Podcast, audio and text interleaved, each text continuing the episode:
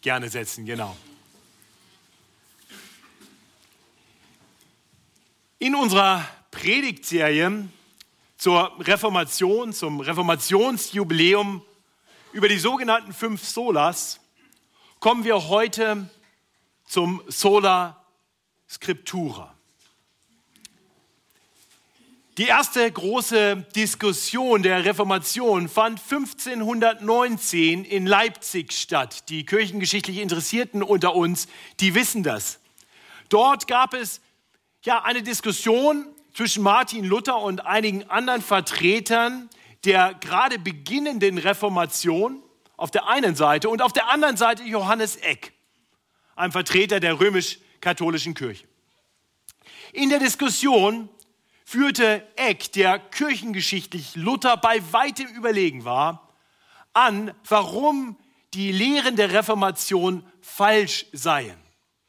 Und er tat das und berief sich dabei auf große Männer der Kirchengeschichte.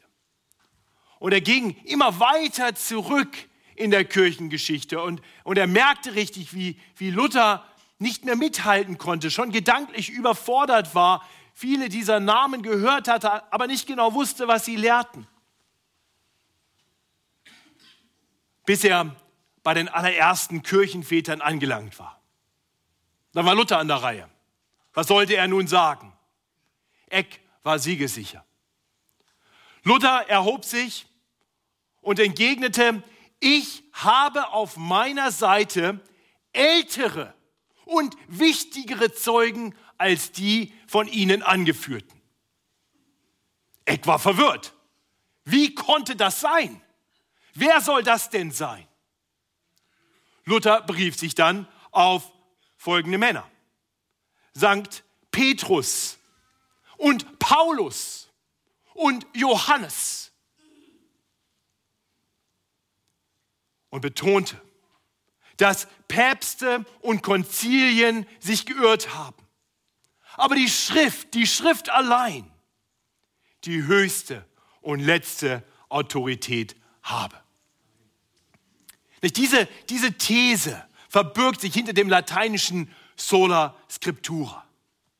Und diese Überzeugung, die von diesem Tag an wahrscheinlich mehr denn zuvor erfüllte Luther. Sie klang dann auch durch in seiner wahrscheinlich bekanntesten Rede, als er vor dem Reichstag in Worms 1521 dazu aufgerufen war, seine Schriften zu widerrufen. Und er sagte, ich kann und will nicht widerrufen, weil weder sicher noch geraten ist, etwas wider das Gewissen zu tun. Es sei denn, dass ich mit Zeugnissen der Heiligen Schrift oder mit öffentlichen, klaren und hellen Gründen und Ursachen widerlegt werde. Denn ich glaube weder dem Papst noch den Konzilien allein, weil es offensichtlich ist, dass sie oft geirrt und sich selbst widersprochen haben.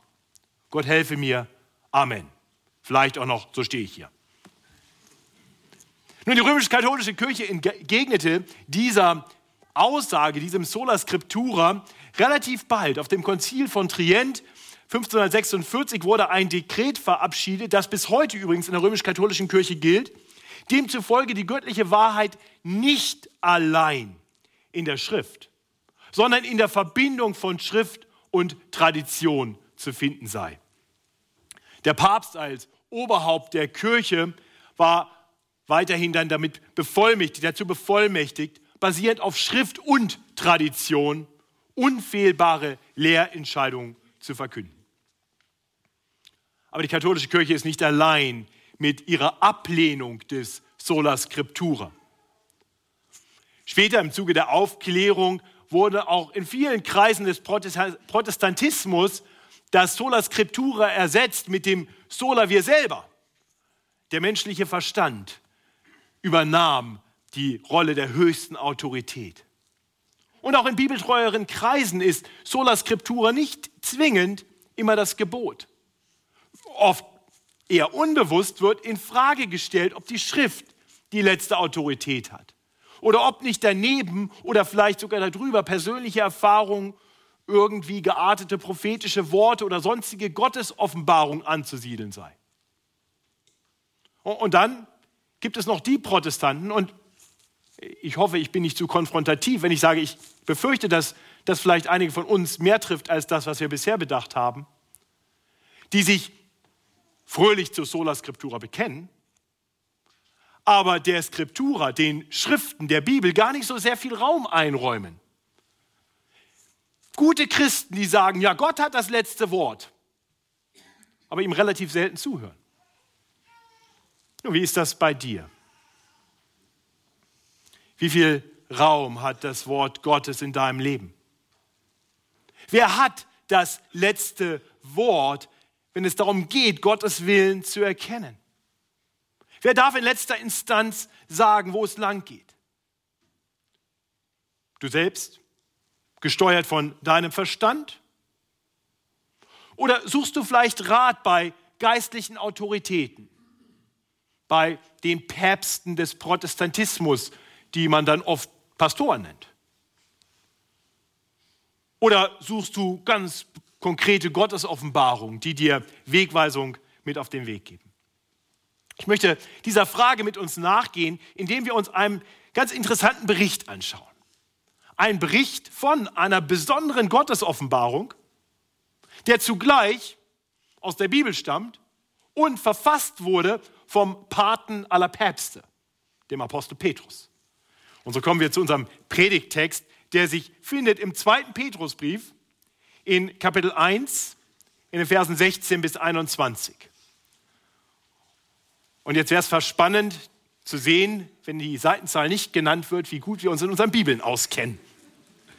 Das ist beim Petrusbrief nun ganz besonders gemein, weil je nach Bibelausgabe, der sich mal vor und mal hinterm Hebräerbrief versteckt und von daher ist es ein bisschen schwieriger ist, ihn zu finden. Von daher kein Test heute. Seite 255 in den ausliegenden Bibeln.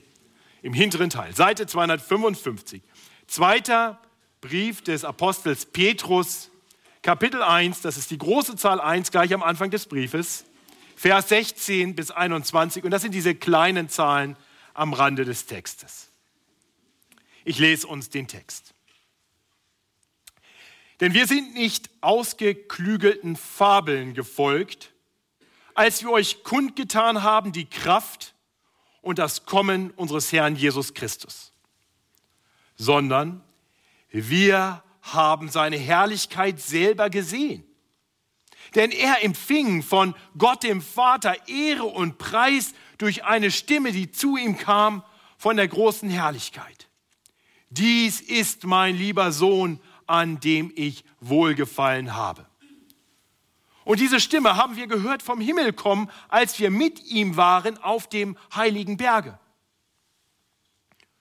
Umso fester haben wir das prophetische Wort und ihr tut gut daran, dass ihr darauf achtet, als auf ein Licht, das da scheint an einem dunklen Ort. Bis der Tag anbreche und der Morgenstern aufgehe in euren Herzen. Und das sollt ihr vor allem wissen, dass keine Weissagung in der Schrift eine Sache eigener Auslegung ist denn es ist noch nie eine Weissagung aus menschlichem Willen hervorgebracht worden, sondern getrieben von dem Heiligen Geist haben Menschen im Namen Gottes geredet. Wir wollen diesen Text anschauen, indem wir uns äh, den, wirklich in zwei Teile ähm, aufteilen, die Verse 16 bis 18 und dann die Verse 19 bis 21. Und ich denke, es ist relativ offensichtlich, dass diese Teile so ein bisschen für sich stehen. Die Verse 16 bis 18 zeigen uns nämlich erst einmal eine ganz besondere Gotteserfahrung. Petrus betont dabei, dass das, was er lehrt, auf dem basiert, was er sicher weiß. Was er lehrt übrigens, das am Rande im zweiten Petrusbrief, ist, dass Christen festhalten sollen an der guten Lehre, die sie von ihm schon erhalten haben. Er schreibt nämlich diesen Brief kurz bevor er stirbt. Er weiß, er wird bald sterben und er möchte, dass die Jünger weiter festhalten an dem, was er gelehrt hat aus der Schrift. Und jetzt möchte er betonen, dass das, was er lehrt, glaubwürdig ist. Und so verweist er auf eine sichere Botschaft. Denn wir sind nicht ausgeklügelten Fabeln gefolgt, als wir euch kundgetan haben die Kraft und das Kommen unseres Herrn Jesus Christus. Petrus sagt, und uns ist klar, wovon er hier spricht, die Erfahrung auf dem Berg, von der wir aus der, in der Textlesung aus Markus 9 gehört haben, dass er dort nicht irgendeiner cleveren Choreografie zum Opfer gefallen ist. Das war nicht mit Nebelmaschine und Hologramm und Special Sound Effects vom Himmel. War auch nicht irgendwie ein ganz nettes Erlebnis, was er, na, wie wir das vielleicht machen würden, ein bisschen übertrieben hat. Nein, nein, das, das was er erlebt hat, das war so. Das, das beruht auf sicheren Fakten. Er ist nicht, er ist nicht ausgeklügelten Fabeln gefolgt, als er vom Kommen des Herrn Jesus Christus berichtete. Mit diesem Kommen des Herrn Jesus Christus meint Petrus übrigens nicht die Menschwerdung Jesu. Die hat er ja nicht erst auf dem Berg festgestellt. Er war mit Jesus schon einige Zeit unterwegs gewesen, schon fast drei Jahre, als dieses Ereignis auf dem Berg war. Nein, er, er hat dort eine, eine Vorschau bekommen auf die Wiederkunft des Herrn, auf seine Verherrlichung. Nicht? Jesus nahm eine andere Gestalt an dort auf dem Berg. Er leuchtete wie die Sonne. Und dann war er auch nicht alleine, da waren da noch zwei andere, die eigentlich auch schon längst tot waren, Mose und Elia. Und die Jünger, die dort mit auf dem Berg waren, Petrus und die beiden anderen, die, die müssen in dem Moment gedacht haben, was geht denn hier ab? Unser Freund Jesus zusammen mit den Topstars der Bibel da oben auf dem Berg und die leuchten. Petrus ist hin und weg, ne, wir haben das gehört. Er, kann das überhaupt nicht einordnen, was er da erlebt. Er hat eine tolle Gotteserfahrung, aber irgendwie kommt er auf seltsame Ideen. Ähm, lass uns mal ein paar Hütten bauen, dann können wir hier so bleiben. Ja, prima Idee, Petrus. Aber dann kommt die Stimme aus dem Himmel. Gott der Vater spricht, das Wort Gottes erreicht die Jünger. Dies ist mein lieber Sohn, an dem ich wohlgefallen habe. Das hat dann Eindruck gemacht. Petrus schreibt hier, diese Stimme haben wir gehört vom Himmel kommen, als wir mit ihm waren auf dem heiligen Berg.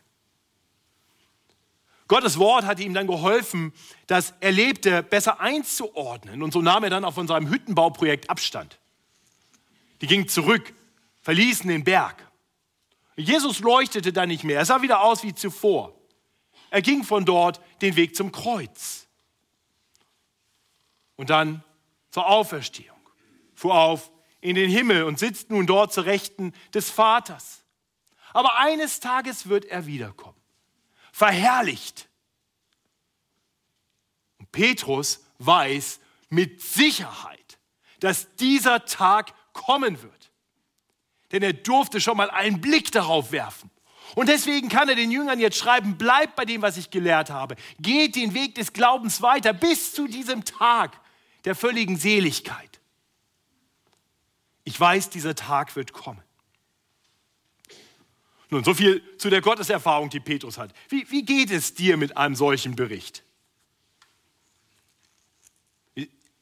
Hast du vielleicht auch so ein bisschen Sehnsucht nach, nach einem solchen Erlebnis, nach einer so besonderen, spektakulären Gotteserfahrung? Ich weiß, dass es vielen so geht. Es ist noch nicht lange her, da hatte ich mit einem Mitglied hier ein Gespräch die mir sagte, dass sie von Christen aus einer anderen Gemeinde immer wieder erzählt bekommen, was für tolle Erfahrungen die mit Gott haben, für Visionen und so weiter. Und, und sie fühlte sich minderwertig und dachte, mit ihr stimmt irgendwas nicht in ihrem Glauben. Und sie hatte Sehnsucht. Sie, sie dachte, wenn, wenn ich doch auch nur sowas haben würde, das würde meinem, meinem Glaubensleben neuen Schwung geben, das würde mir Richtung geben. Geht dir das auch so?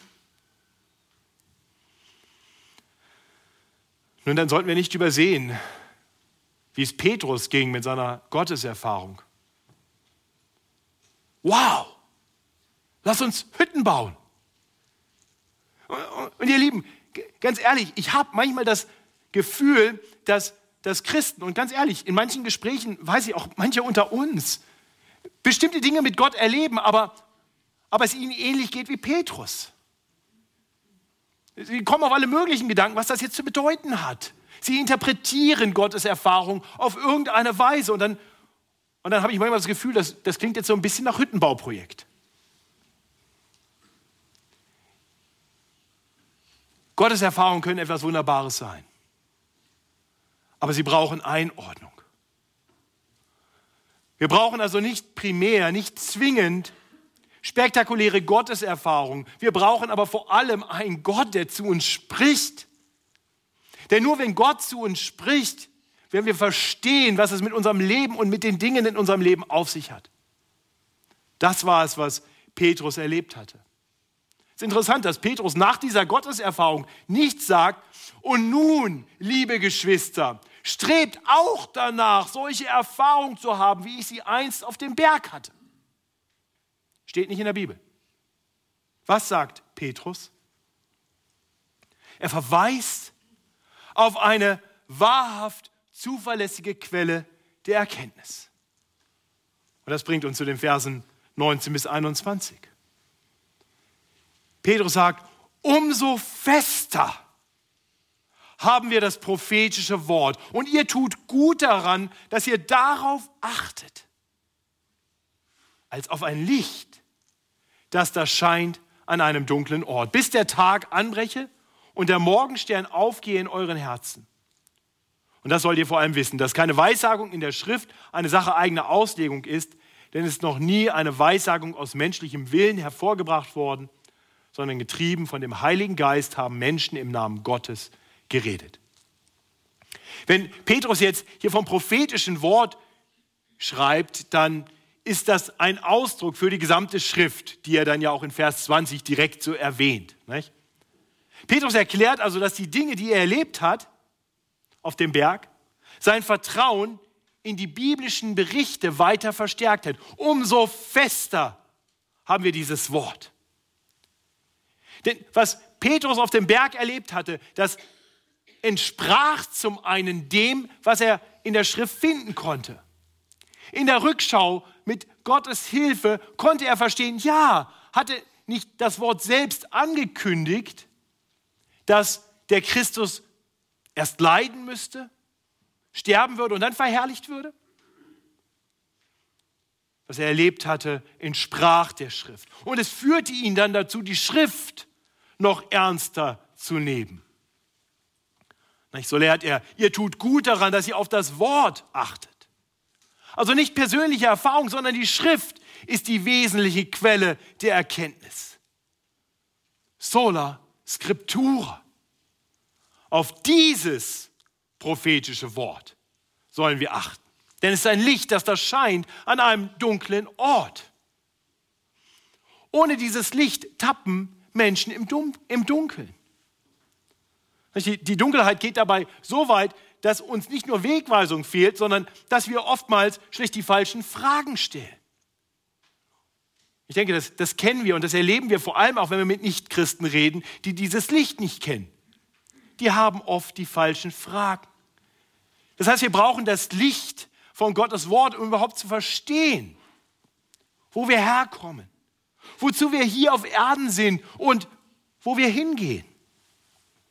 Nur durch Gottes Wort können wir verstehen, dass wir vor ihm, dass wir von ihm, von Gott in, in seinem Ebenbild geschaffen wurden, damit wir aller Schöpfung etwas widerspiegeln von seiner Herrlichkeit. Aber, aber weil wir immer wieder gegen, unseren, gegen diesen göttlichen Auftrag handeln, verdienen wir Gericht. Durch sein Wort, durch dieses helle Licht hilft uns Gott unsere Not zu erkennen. Und durch dieses Licht weist er uns den Weg und zeigt uns, wie wir aus dieser Notlage gerettet werden.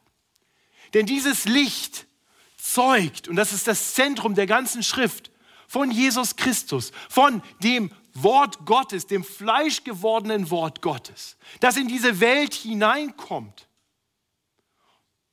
und dann von sich selber sagt, ich bin das Licht der Welt, wer mir nachfolgt, der wird nicht wandeln in Finsternis, sondern wird das Licht des Lebens haben.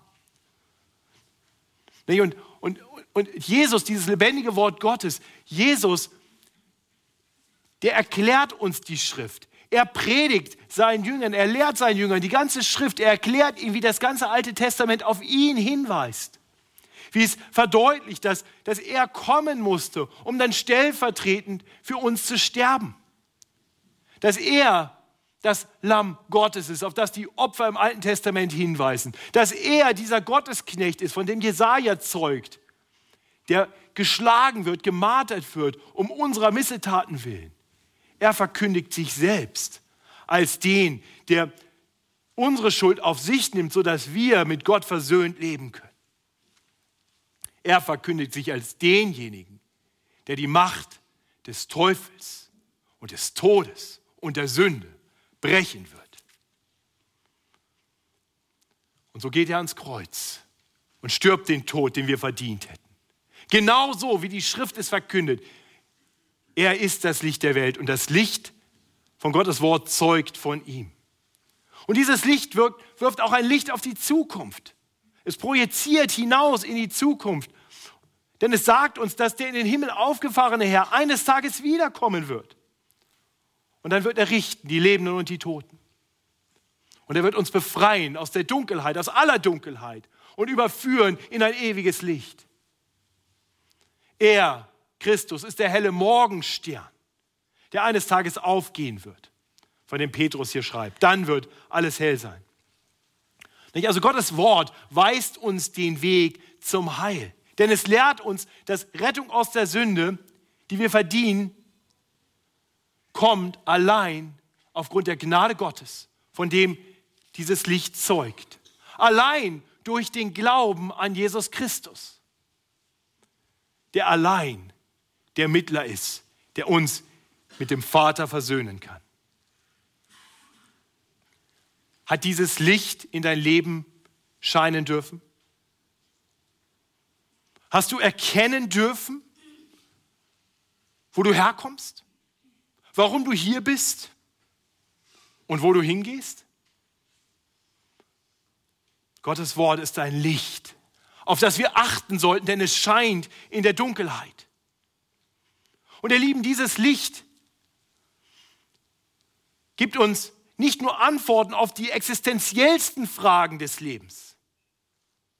Nein, wenn wir durch dieses Licht Wegweisung bekommen haben um eine grundsätzliche Orientierung im Leben zu haben und eine Zielrichtung für unser Leben, dann, dann dürfen wir wissen, dass wir in dieser dunklen Welt, in der wir hier leben, durch das Wort auch Licht bekommen für andere Fragen. Und wir alle haben Fragen. Wir alle suchen immer mal wieder Orientierung im Leben. Soll ich mich auf diese Beziehung einlassen? Womöglich heiraten? Wo und gegebenenfalls, was soll ich studieren? Wie, wie lange kann ich im Alter noch alleine leben und, und wo soll ich meinen Lebensabend verbringen? Wofür soll ich mein Geld ausgeben? In was soll ich meine Zeit investieren? Ich weiß, dass viele Fragen bei uns allen präsent sind ich, habe viele Gespräche mit euch und ich werde mit diesen Fragen immer wieder konfrontiert. Und ich weiß, dass viele von euch als gute Christen Wegweisung von Gott haben wollen in diesen Fragen. Das ist gut. Die Frage ist aber wie? Wie kommt jetzt Wegweisung in mein Leben? Und ich denke, viele Christen wünschen sich in, in solchen Situationen einfache und schnelle Wegweisung. Wir sind ganz Kinder unserer Zeit. Kurznachrichten, einfache Antworten, das prägt nicht nur die amerikanische Präsidentschaft dieser Tage, das ist nur ein Produkt unserer Zeit. Also ich bin mir sicher, wenn Gott einen Twitter-Account hätte, dann hätte er viele Follower. Und, und wahrscheinlich würden wir täglich checken, ob Gott etwas auf seiner Facebook-Seite gepostet hat. Und ihr Lieben, ja, Gott hat gepostet. Im Facebook. Im Glaubensbuch. Schreibt sich vielleicht anders, ne? Kein C in TH stattdessen. Hier, hier allein finden wir alle Antworten, die wir wirklich brauchen. Die Bibel gibt uns dabei nicht zwingend ganz konkret immer die, die einfache und schnelle Antwort, aber sie tut etwas viel Besseres. Sie lehrt uns Prinzipien, die uns dann befähigen, eigenständig wirklich weise, wirklich gute Entscheidungen zu treffen. Und auf dieser Basis können wir dann innerhalb des Rahmens, den uns Gottes Wort gibt, vernünftige Entscheidungen treffen. Wir sind befreit, um wirklich Entscheidungen zu treffen. Wir sind nicht abhängig von einem, der immer sagt, das und das und das und das. Und wenn er mal nichts sagt, dann stehen wir da, wie das Kaninchen vor der Schlange. Nein, Gottes Wort rüstet uns zu, zu einem Leben in Freiheit und mit, weiser, mit, mit Weisheit, um, um gute Entscheidungen treffen zu können. Wie tut es das? Ich möchte ein Beispiel geben, nur um das mal transparent werden zu lassen. Und weil ich immer wieder gesagt bekomme, wir brauchen konkrete Anwendungen. Also hier eine konkrete Anwendung. Die Frage, die für die wenigsten von euch relevant ist, aber für einige natürlich hochrelevant ist, soll ich heiraten? Okay, Gottes Wort sagt mir erstens, willst du heiraten und will sie heiraten? Zwangsheirat ist im Neuen Testament nicht vorgesehen. Zweitens, Christen sollen nur Christen heiraten. Also ist der potenzielle Partner wirklich gläubig. Und zwar wirklich gläubig. Und was das wirklich bedeutet, ist nicht, dass er einfach nur so, ja, ich bin auch Christ. Das habe ich auch schon mal probiert. Vor 20 Jahren war ich noch nicht gläubig. Dankenswerterweise hat die Frau damals das nicht akzeptiert. Sonst stünde ich heute nicht hier. Also die Schriftfragen. Ist die Person wirklich gläubig im Sinne der Schrift? Ist die Person wirklich Single? Also damit heiratsfähig? Ist da eine Zuneigung, eine Anziehungskraft, die mir hilft, meinen ehelichen Pflichten in guter Weise nachzugehen. Sind beide bereit? Ist der Partner auch bereit, die Rolle zu übernehmen, die die Schrift für ihn vorgesehen hat? Und bist du bereit, dich gegebenenfalls unterzuordnen oder zu leiten?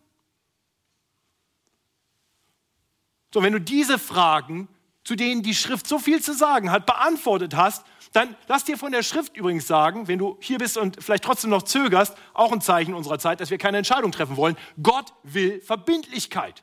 Die Schrift ruft immer wieder zur Verbindlichkeit auf. Und wenn du mit Fleischeslust brennst und die Person heiratsfähig ist im Sinne der vorherigen Kategorien, dann sagt die Schrift ganz eindeutig, heirate. Okay, und jetzt gibt es die, die gesagt haben, ich konnte so schnell nicht mitschreiben. Kannst du mir das nachher nochmal genau sagen? Und das ist genau der Grund, warum ich sowas in Predigten typischerweise nicht mache. Weil ich euch nämlich nicht abhängig machen will jetzt von meinen eigenen Gedanken, die aus der Schrift kommen, sondern ich möchte, dass ihr die Bibel lest und selber gute Ideen habt. Es ist okay, ab und zu mal auf mich zuzukommen und ein paar Fragen zu stellen, aber im Endeffekt möchte ich uns zurüsten, eigenständig Entscheidungen zu treffen. Und ihr Lieben, ich kenne die Versuchung. So mit mancher theologischen Frage, die ich habe, ist es natürlich viel einfacher, einfach mal einen guten Theologen, ich kenne ein paar, anzurufen und sagen, hey, hilf mir mal schnell, anstatt mal ausführlich die Schrift zu studieren. Bücher, christliche Bücher natürlich, wir sind ja fromm, christliche Bücher, die mir versprechen, ja, in der Heiligung einen großen Schritt voranzukommen, mit nur 100 Seiten lesen, wow. Oder tieferes Bibelwissen auf 150 Seiten, wow, cool aber die führen mich eigentlich letztendlich alle aus der, aus der Schrift heraus. Das kann alles mal hilfreich sein, aber in, in letzter Instanz funktioniert das alles nur, wenn Gott letztendlich das letzte Wort hat. Ich kenne diese Versuchung und ich weiß, dass viele unter uns dieser Versuchung unterliegen. Ich muss ganz ehrlich sagen, ich bin, ich bin dankbar für die Demut, die viele von euch haben, dass ihr in, in Lebens, wichtigen Lebensentscheidungen den Rat von, von reifen Christen sucht, von Ältesten und viele auch bei mir. Und manche sind vielleicht enttäuscht, wenn sie dann zu mir kommen und ich euch nicht die direkte Antwort gebe. Aber mein Ziel ist es nicht, der Oberlehrer, der Oberratgeber der Gemeinde zu sein. Ich glaube, ich bin hierfür eingestellt worden, dass ich euch helfe, das Licht mehr in euer Leben scheinen zu lassen. Mein Ziel ist es, schlicht und ergreifend so zu predigen, dass das, was Gott gesagt hat, laut und vernehmlich zu hören ist. Und jetzt gebe ich euch dazu ein paar praktische Tipps und die halte ich für sinnvoller. Wir geben die Predigtexte typischerweise vorher bekannt. Stehen auf der Webseite, oft gibt es Predigtflyer und liegt ein neuer Predigtflyer für die Predigtserie, die nach der Reformationspredigtserie kommt kleiner Prophet Joel. Vielleicht fangt er mal an, den zu lesen. Vorher lesen, nachher lesen, drüber nachdenken. Ist gut, wenn ihr vielleicht sagt, in unserem Hauskreis wollen wir in der Woche, nachdem die Predigt gehalten worden, über genau diesen Text nochmal sprechen und über die Predigt.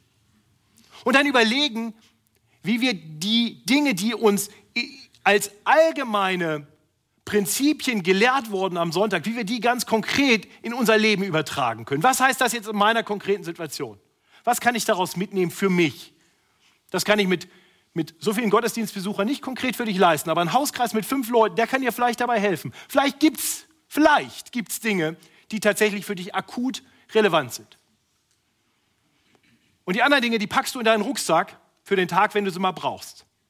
Weil ich kann dir nicht versprechen, dass ich in der Woche, wo du, wo du dann ganz große Entscheidungen zu treffen hast oder ganz große Nöte hast, dann genau das Richtige predige. Aber ich hoffe, ich habe es in den fünf Jahren davor schon mal erwähnt. Also alles in den Rucksack. Also überleg, was hat der Text mit mir zu tun? Bespricht das mit anderen. Betet miteinander dafür, dass ihr dem, was das Licht euch gezeigt hat, dann auch folgen könnt. Ihr Lieben, deswegen ist es uns als Gemeinde auch so wichtig, immer wieder uns in die, in die Schrift hineinzuführen, Licht in unser Leben zu bringen. Ich wünsche mir, dass unsere Bibelstunde am Donnerstagabend rappelvoll ist. Ich wünsche mir, dass, dass jedes Mitglied, dass das irgendwie zeitlich hinkriegen kann. Und das ist auch eine Frage von Prioritäten, in einem Hauskreis ist und mit anderen die Bibel studiert. Und, und wer das alles nicht kann, der, der kann jeden Tag auf die Webseite gehen. Da gibt es einen Bibelblog, wo man mitlesen kann, wenn ich jeden Tag ein Kapitel der, der Schrift einfach ein bisschen auslege. Unten liegen, glaube ich, noch ein paar Pläne und ansonsten findet man das im, im Internet.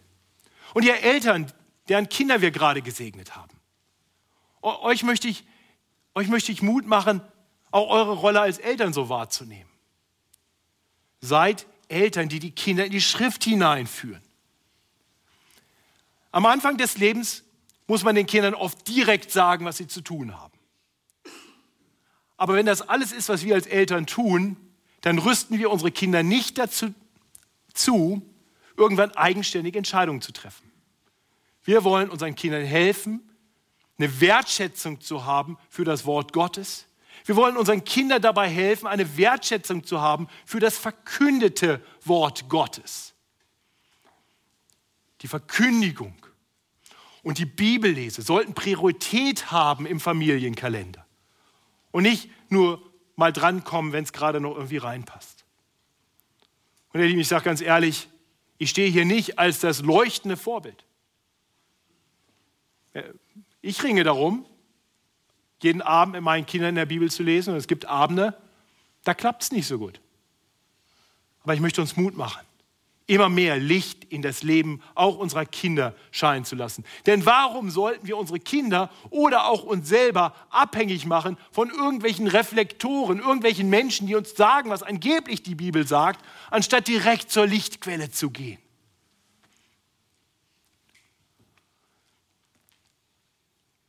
Die Predigt ist bewusst herausfordernd, weil ich möchte, dass wir Sola Scriptura nicht rein kirchengeschichtlich betrachten. Ich möchte uns neu herausfordern, eine Gemeinde zu sein, die tief, tief schürft im Wort Gottes.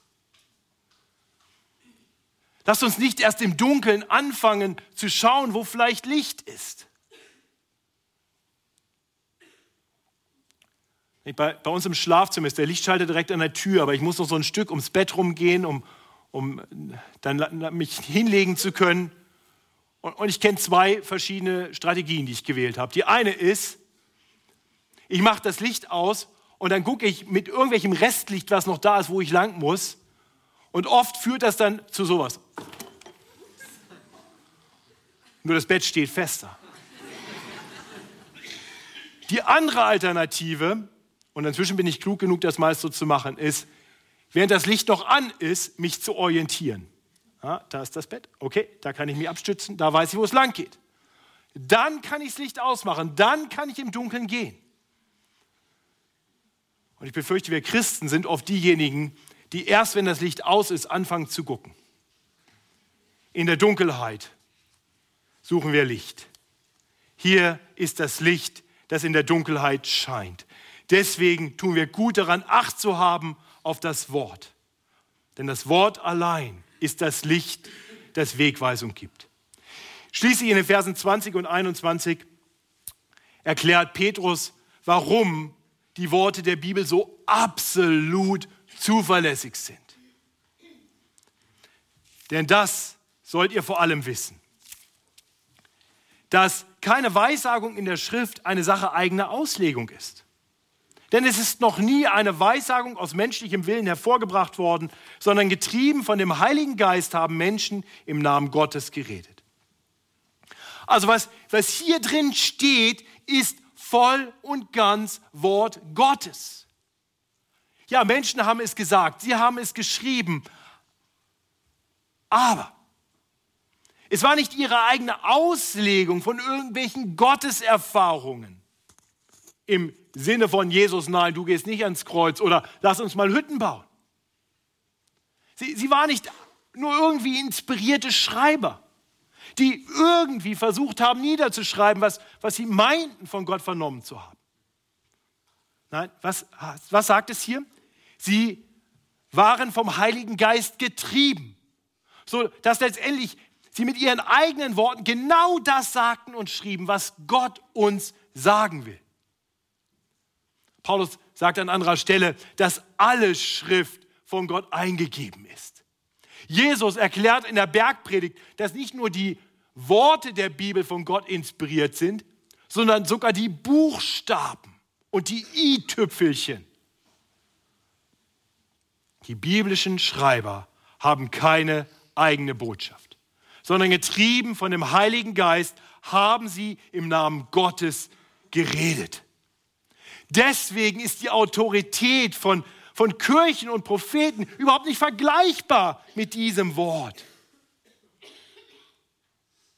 Warum sollten irgendwelche Menschen oder irgendwelche Erfahrungen, die doch Interpretation brauchen, das letzte Wort haben, wenn Gott selbst gesprochen hat? Und wenn Gott spricht, dann sollten wir gut zuhören. Nicht alles Entscheidende ist dabei, wie wir die Bibel lesen. Möchte den zweiten großen Reformator der Kirchengeschichte, Johannes Calvin, dazu zu Wort kommen lassen. Ich zitiere, was Calvin dazu gesagt hat. Er sagt, dass wir niemals in rechter Weise die Schrift lesen werden, wenn wir sie nicht in tiefer Ehrfurcht, im Gehorsam und der Bereitschaft, uns belehren zu lassen, lesen. All das werden wir der Schrift aber nur entgegenbringen, wenn wir davon überzeugt sind, dass Gott zu uns spricht, weil die Worte der Schrift ihren Ursprung bei Gott und nicht bei ihren menschlichen Autoren haben. Lieber Christ, ich möchte dich einladen, hier und jetzt eine Entscheidung zu treffen.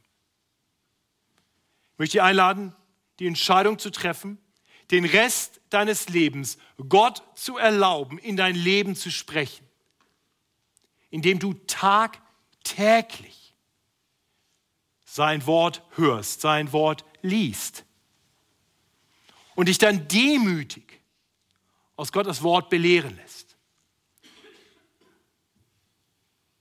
Lies die Bibel mit der Erwartungshaltung, dass Gott, der heilige Gott, dein Schöpfer und Herr, dir in dein Leben hineinsprechen will. Studiere die Bibel damit du immer genauer verstehst, was er dir sagen will. Denn wir dürfen wissen, Gottes Wort ist lebendig und kräftig und vermag viel zu tun. Im Rückblick auf die dann schon geschehene Reformation hat Martin Luther mal erklärt, wie das alles, wie die ganze Reformation geschehen ist. Er wurde gefragt, was hast du denn gemacht? Wie hast du das zustande gebracht? Voll Ehrfurcht kamen Menschen zum Mensch Martin Luther. Luthers Antwort war, ich habe allein Gottes Wort gelehrt, gepredigt und geschrieben. Sonst habe ich nichts getan. Und dann, während ich geschlafen habe oder mit meinem Freund Philipp Melanchthon und Amsdorf Wittenberger Bier getrunken habe, hat das Wort dafür gesorgt, dass das Papsttum so schwach geworden ist. Ich habe nichts getan. Das Wort hat es alles bewirkt und ausgerichtet. Ich bete mit uns. Himmlischer Vater, danke für den großen Schatz, den du uns gegeben hast in der Bibel. Herr, wir sehnen uns so oft nach Veränderung in unserem Leben, nach Reformation in unserem Leben. Wir sehen uns nach Reformation in dieser Gemeinde und in den Kirchen in unserem Land. Herr, danke, dass du uns das mächtige Wort gegeben hast, das in der Lage ist, Licht zu bringen in unser Land, in unsere Gemeinde und in unser ganz persönliches Leben. Herr, vergib uns, dass wir so oft nicht acht geben, so ungeduldig sind, dass wir nicht dein Wort lesen, sondern meinen, ein schneller Rat, ein kurzes Wort von jemand würde genügen. Vergib uns unseren Stolz, zu meinen, dass wir unser Leben ohne dein Wort meistern können. Oder mit mini kleinen Häppchen davon. Oh Vater, ich bete für mich, ich bete für jeden hier, ich bete für uns als Gemeinde, dass du uns hilfst, treu zu sein, demütig und ehrfurchtig dein Wort zu lesen, dir das letzte Wort zu überlassen. Hilf uns dir immer mehr zu vertrauen. Hilf uns, dich immer besser zu verstehen. Herr, danke, dass dein Wort ein Licht ist auf unserem Weg. Gepriesen seist du dafür. Amen. Lasst uns aufstehen.